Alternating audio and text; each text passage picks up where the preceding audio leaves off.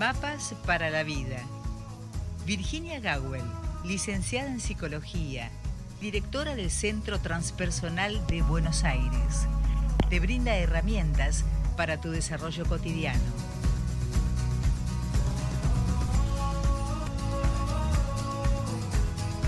Como es habitual entonces, nos comunicamos, nos contactamos con la licenciada en psicología Virginia Gawel, tema que anticipara para esta mañana y es necesitar intimidad, calculo que en este contexto, ¿no? Virginia, buen día, ¿cómo estás? Bienvenida. Buen día, Rosita. Qué, qué lindo estar acá otra vez. Estoy viendo por las ventanas el solcito, es un día precioso, a pesar de la pandemia, la cuarentena y todo lo demás. Tiempo, tiempos de gloria para mí. Totalmente, lo sé, lo sé.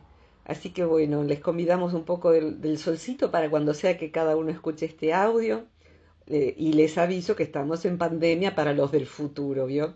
Eh, que es mayo del 2020, que es complicado, pero bueno, eh, imaginando que en el futuro todo va a ser mucho más simple, más próspero y demás, y digan, pobre, qué mal que la pasaron en el 2020. Mm. Así que bueno, eso va a significar que vamos a estar re mucho mejor. Pero lo bueno es que, lo bueno es que va a ser pasado. Eh, va a ser pasado, exactamente.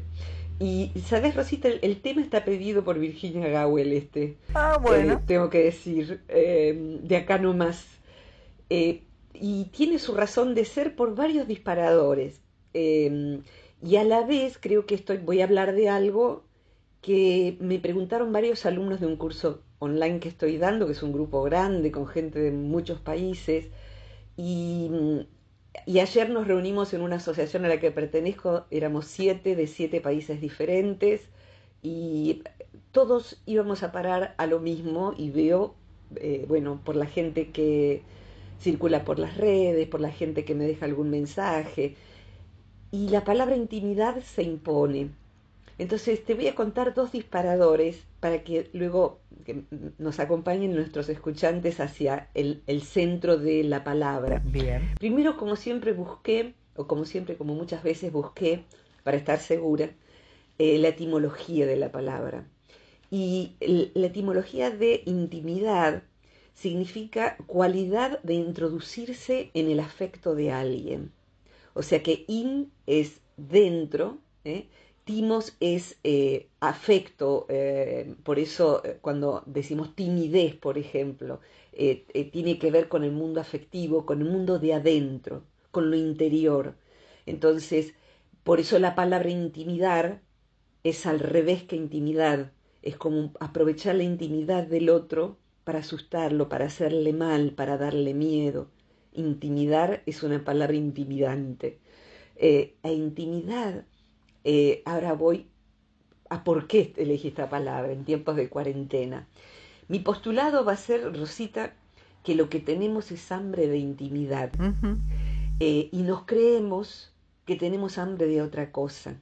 Esto es como cuando tenemos ganas de comer algo y sucede que, sobre todo en la televisión, internet, los avisos rápidos que aparecen en internet, nos dicen, qué ganas de comer unas galletitas dulces. O qué ganas de comer, no sé, la cajita, la, la cajita infeliz, por ejemplo. Nos da ganas de, nos parece que es hambre y que además es hambre de eso. En realidad, lo que el cuerpo pide a lo mejor es algo calentito, lo que el cuerpo pide es que levantemos un poquito la presión con un poquito de miel, por ejemplo, o con un poquito de sal marina eh, en algo que sea saludable. Eh, tenemos sed y creemos que lo que queremos es una cerveza y no, tenés sed, no es whisky, no es, tenés sed, necesitas agua. Entonces, tapamos la necesidad de intimidad con basura. A veces, como puede serlo un poco de whisky en relación al agua tomar, tomar alcohol porque tengo sed, o como puede ser la cajita infeliz si tengo hambre y puedo tener la opción de comer otra cosa. Entonces, vamos a ver qué es esa intimidad que es tan importante. No podemos vivir una vida verdadera si no tenemos cierta intimidad humana, cierta intimidad con otros seres sensibles. Entonces, Ahora te cuento los dos disparadores, pero no sé si querés decir algo de esto o sigo. Dale. Tratando de, estoy tratando de, de, ¿cómo se dice?, bucear en mi mente con este tema. Dale, ok, perfecto. Dos disparadores. El primero fue que estuve, eh, tengo que organizar un grupo de supervisión de, mi trabajo, de una red de voluntarios que, armamos para eh, hacer un acompañamiento y escucha, sobre todo a gente que trabaja en salud o gente afectada por el tema del COVID.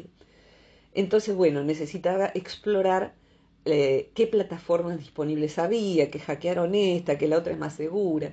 Entonces me metí en una que se llama Jitsu o algo así eh, o Jitsi o algo así. Bueno, me metí para ver cómo eran.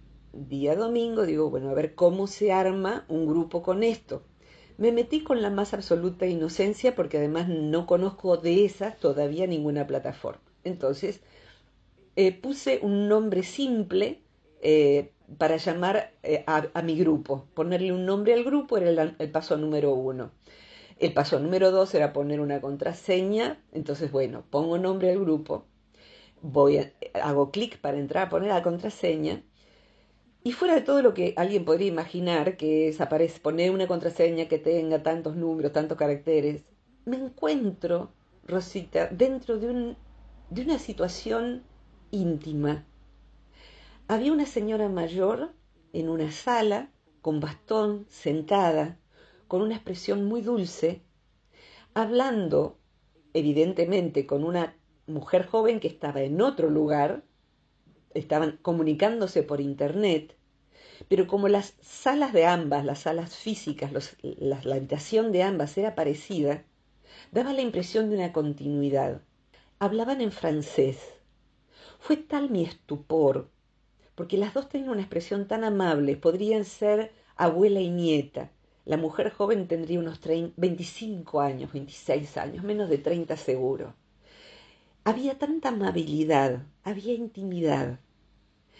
Y yo no llegué a escuchar lo que decían, si entendí que era francés y además eh, tuve cinco años de francés en la escuela secundaria, pero fue tan eh, fuerte el impacto emocional para mí la vergüenza de haberme equivocado es como cuando uno abre el, auto equivocado porque es igual al de uno.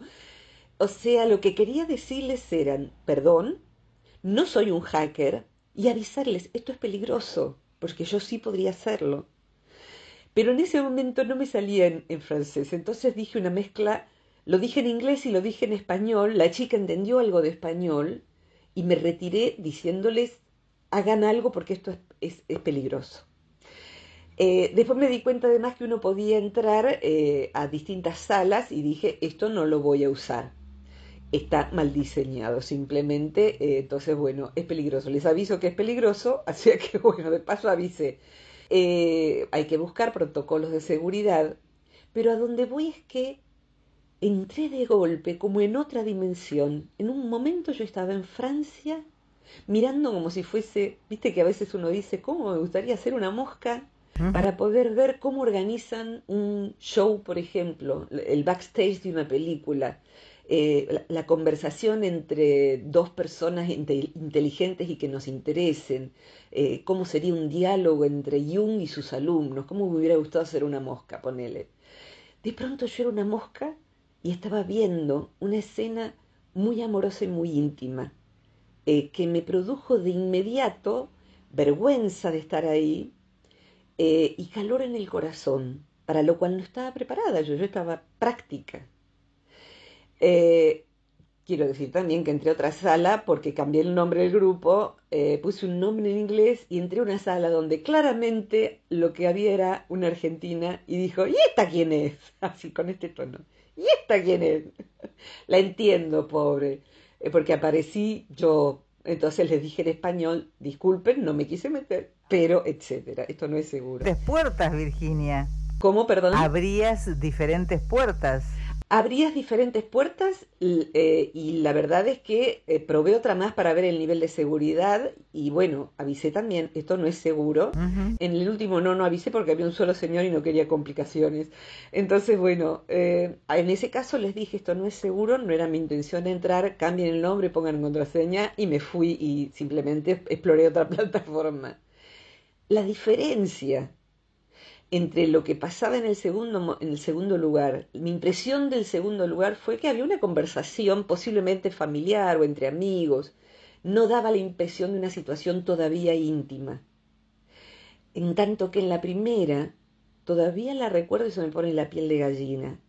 Va más allá del intelecto, lo que mi inconsciente percibió, mi hemisferio derecho, mi parte sensible percibió, fue amorosidad no sé qué pasaba, pero fue amorosidad. Y me quedé con el regalo de esa intimidad. Me regalaron algo ellas y no sabían. A lo mejor, ojalá, ojalá yo les haya regalado, cuídense, cuídense un poquito más. Pero me quedé con eso y escena 2.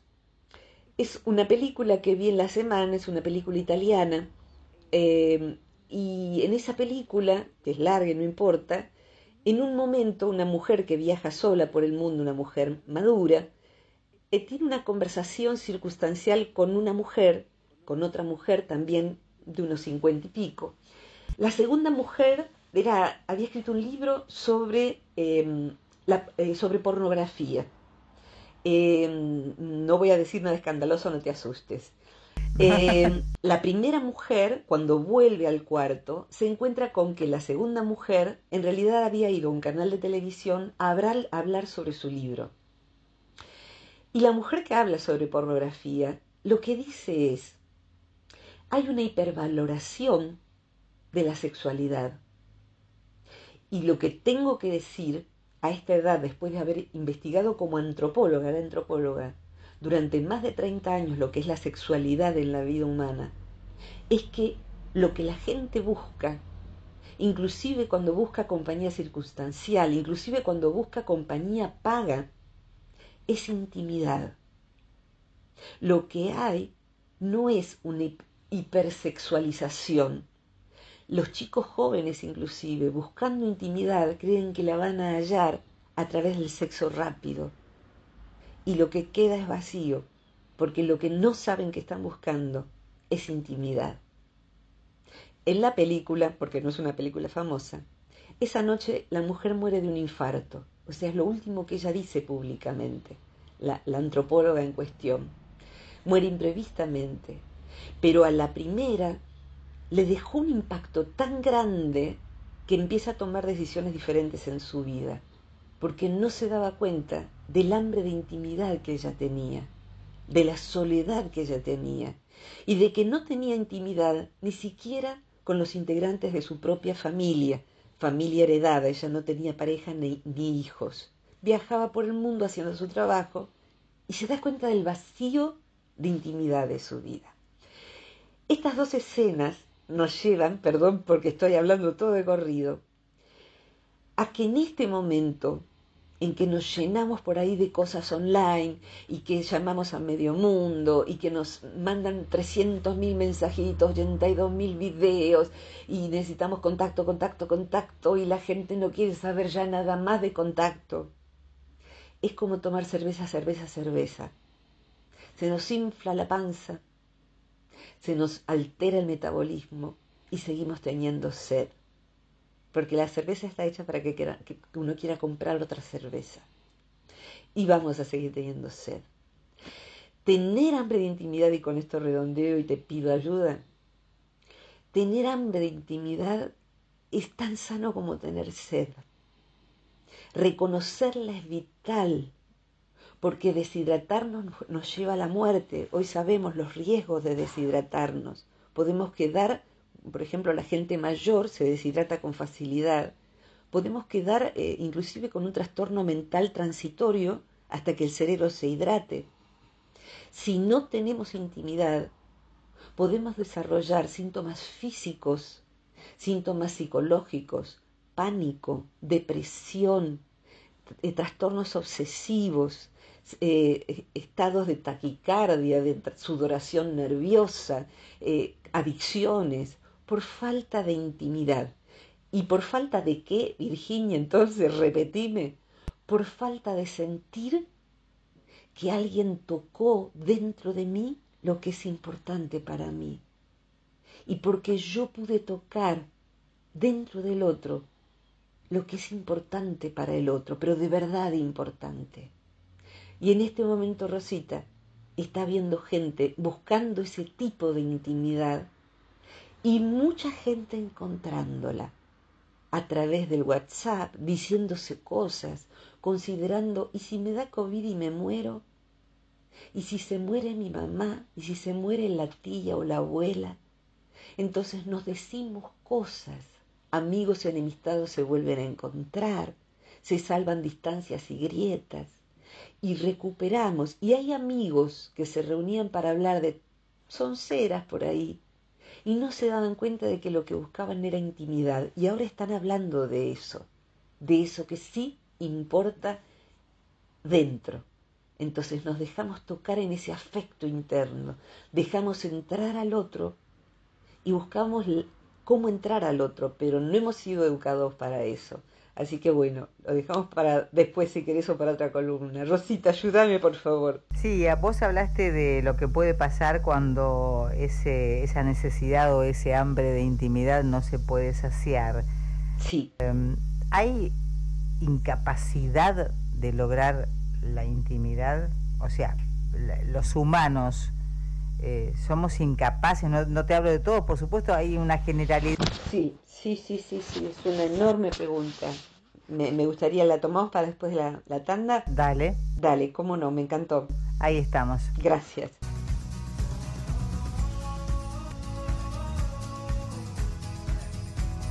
Volvemos al aire con la licenciada en psicología Virginia Gawel con una pregunta precisamente que fue planteada antes del corte. Ahí vamos. Sí, claro que sí. Eh, en verdad, mira, lo que eh, eh, cada tanto volvemos a la idea de cuán necesario sería es recibir educación emocional en vez de aprender por ahí en, en, muchas horas escolares cosas que no son más que memoria poco valiosas.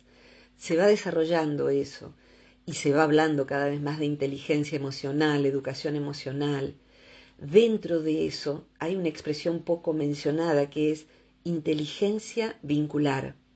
Es decir, necesitamos para poder generar intimidad, tener inteligencia emocional, eh, tener, perdón, inteligencia vincular. ¿Qué sería la inteligencia vincular? Básicamente es la capacidad de generar vínculos donde la intimidad se dé con facilidad, ¿Qué sería la intimidad en ese sentido? Eh, es un vínculo, un vínculo donde se da la intimidad, es un vínculo donde voy desarrollando confianza en el otro. Un vínculo, confianza en muchos sentidos, en que puedo contarle algo vulnerable mío y no lo va a divulgar, en que puedo contarle algo íntimo mío y no va a llenarme de consejos no solicitados, que no va a burlarse, que no va a decir, ah, eso porque no sabes lo que me pasó a mí. O lo, eh, no, mira, no te preocupes porque a mi abuela, mi abuelo y mi tía Marta, etc. O sea, que simplemente me escuche y pueda decir, por ejemplo, debe haber sido muy duro. O qué hermoso eso que me contás. Y no necesariamente referirlo de inmediato a algo que me pasó a mí tapando lo que el otro dijo. Aprender a dialogar para que la intimidad se dé requiere de la habilidad, ¿sabes de qué? De, entre otras muchas, de manejar los tiempos de una, conversación. Y yo he estado en grupos, por ejemplo, donde para distintas cosas, inclusive operativas, se tiene un objeto en la mano.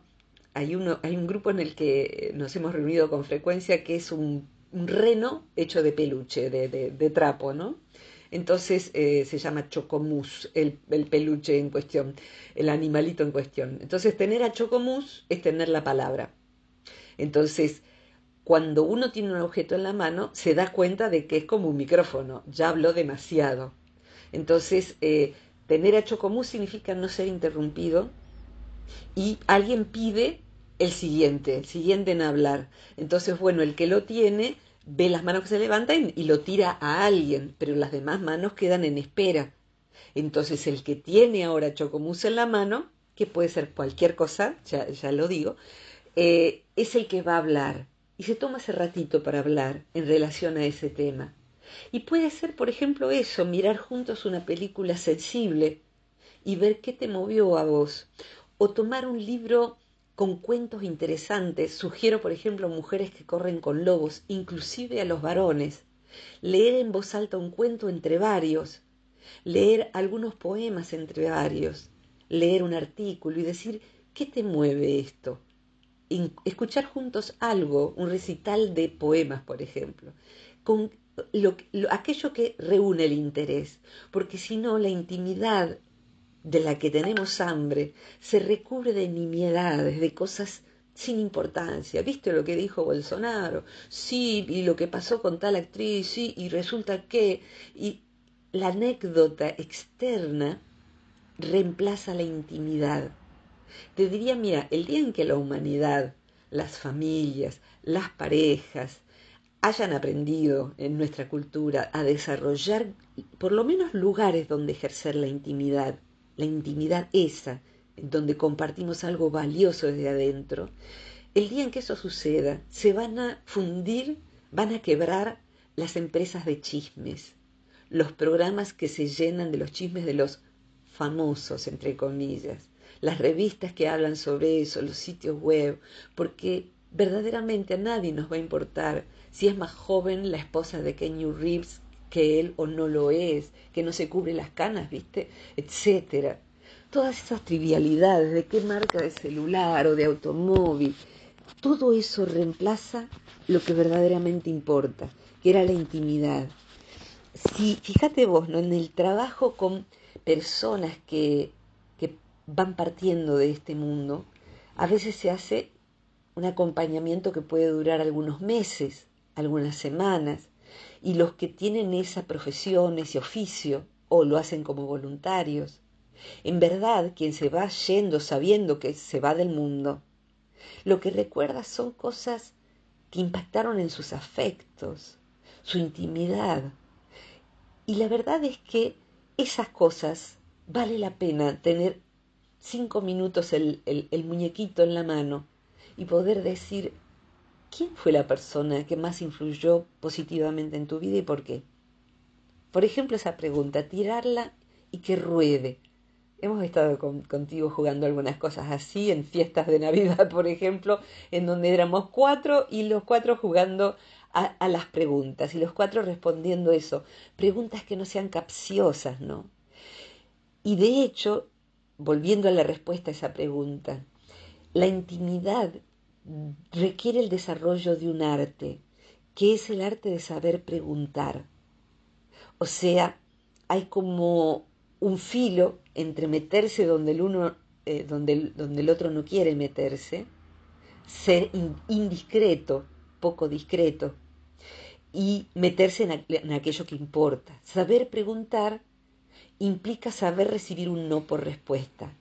Si, o sea, por ejemplo, la verdad que Hoy si hablo de eso sé que me voy a poner mal. Preferiría que me preguntes otra cosa. Entonces tengo otra cosa para preguntar. Pero esas cosas, y, esas cosas es entrar a lo que importa.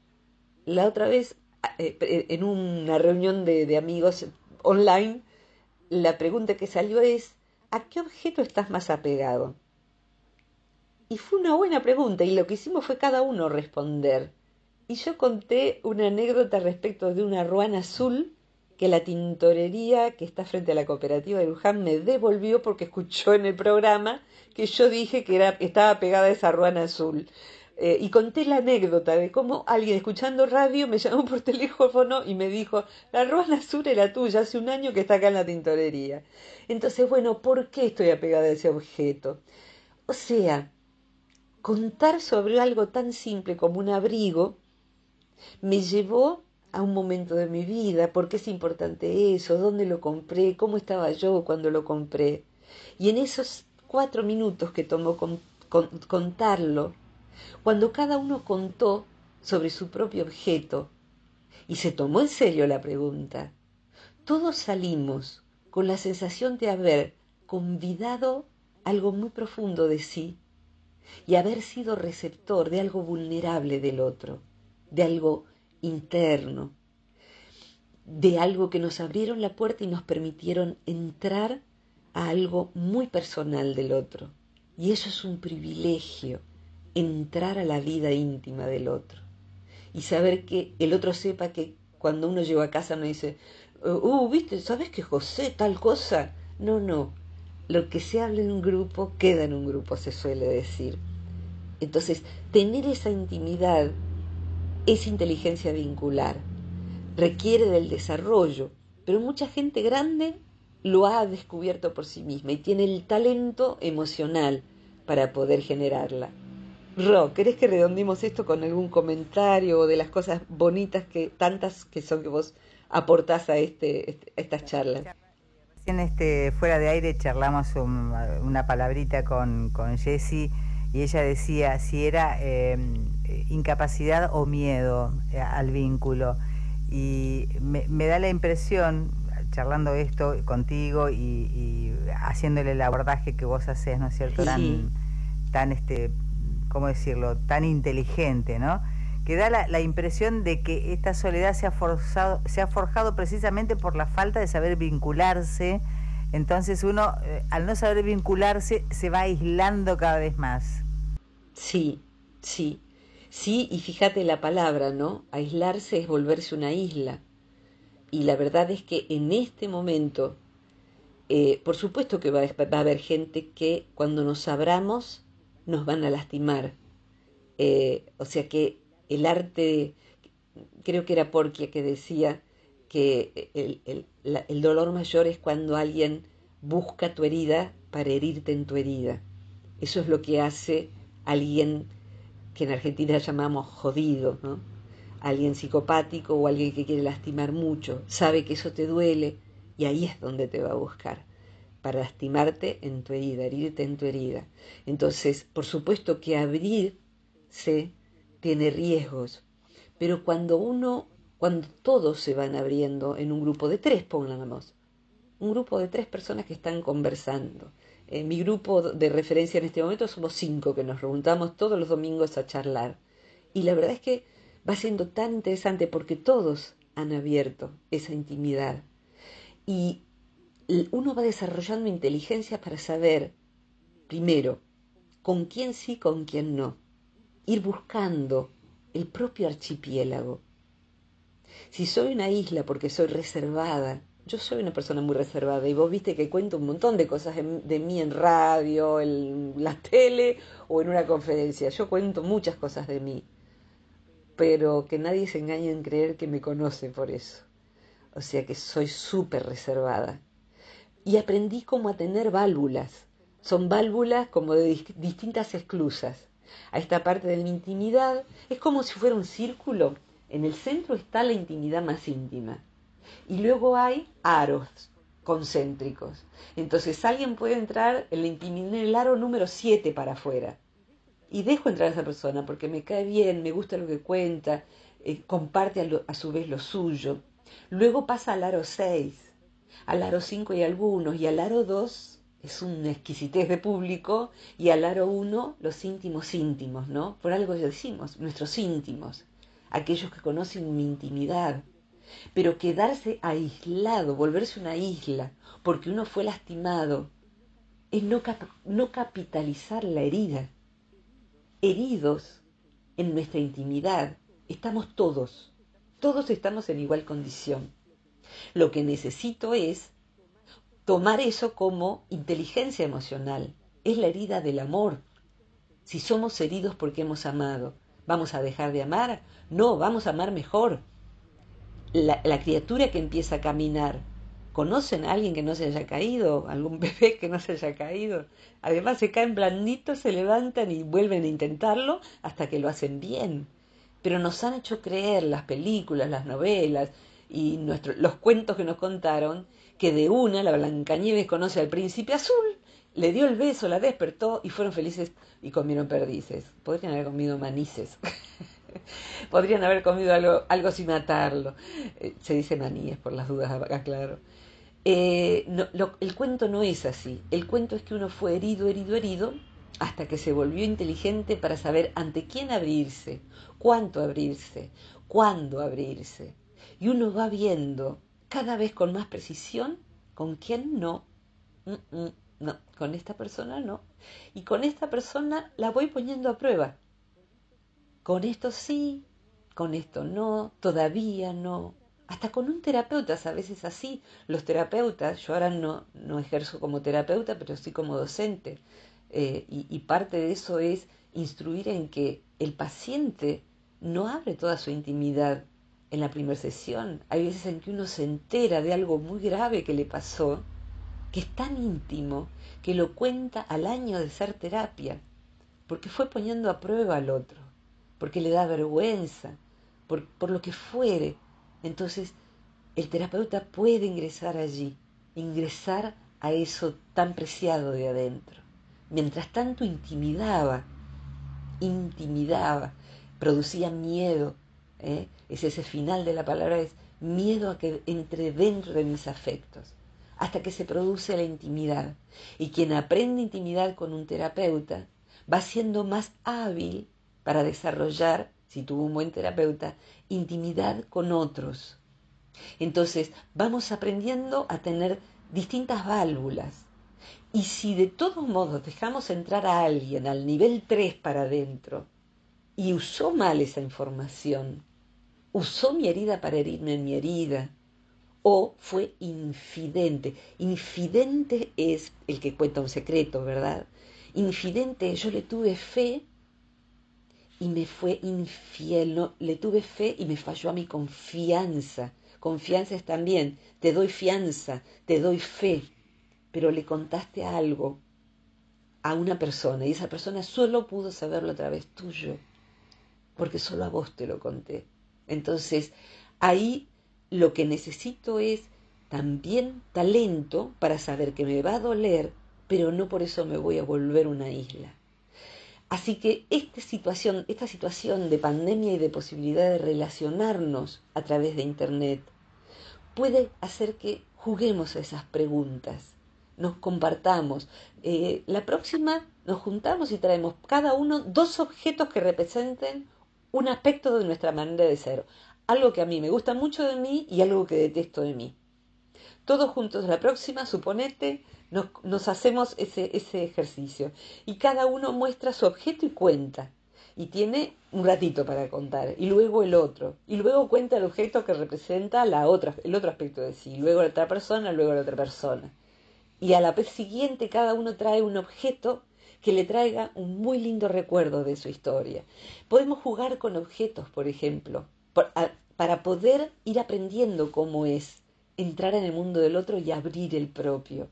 Podemos aprovechar esta instancia para no tener conversaciones vaciantes, estériles y cansadoras. Eh, y, y la verdad podemos enterarnos de cosas tan lindas y podemos abrir la puerta de lo íntimo porque tenemos sed también de que el otro ingrese. Y es así como se sellan los vínculos personales muy, muy profundos. Van de intimidad en intimidad. Y si algo es lastimado, a veces puede repararse dentro del vínculo o a veces rompe ese vínculo. Pero nos tiene que fortalecer para buscar nuestro propio archipiélago. Entonces somos una isla pero no estamos aislados. En otros países hay, eh, en nuestro país no sucede eso exactamente, hay archipiélagos que tienen puentes de isla a isla, o sea que uno cruza de isla a isla por puentes. Uno no deja de ser alguien que está eh, en una isla, pero tiene puentes hacia otras islas parecidas. Busquemos a nuestros semejantes para formar nuestra bandada, para formar nuestra orquesta, porque ser el flautista que toca solo es medio patético. Necesitamos el resto de la orquesta. Así que a no aislarse, a tender puentes. Rosita, de esto se trata. Bien, Virginia, eh, muy valiosa como siempre, como cada, cada encuentro, ¿no es cierto? Porque a veces se puede producir en otro momento.